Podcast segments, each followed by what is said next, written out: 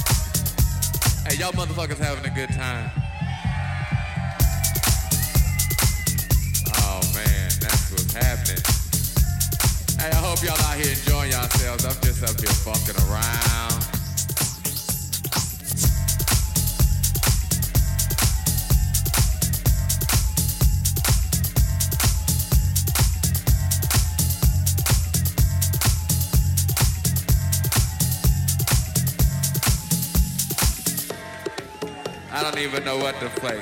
I tell you what I'm gonna do. What I got on the turntables. Hey, what y'all motherfuckers wanna hear? We had two categories. We had that good shit, and we had that other shit. Hey, wait, wait, wait. I ain't gonna play no more of my shit now. I'd heard that shit a million times. I ain't gonna play no more of my shit. I tell you what, fuck that. I wanted somebody to give me a CD or a vinyl or some talent from right here. Fuck the rest of the world. Fuck these motherfuckers. I need something from right here. From right here. What you, what you got, a cassette? Damn, you got a cassette? I ain't got no cassette. What you got, baby?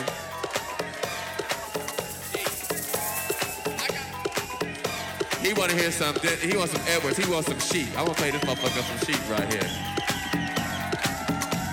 And right, what I got in my hand right here, I got Damn, mysteries of the world? Okay, okay.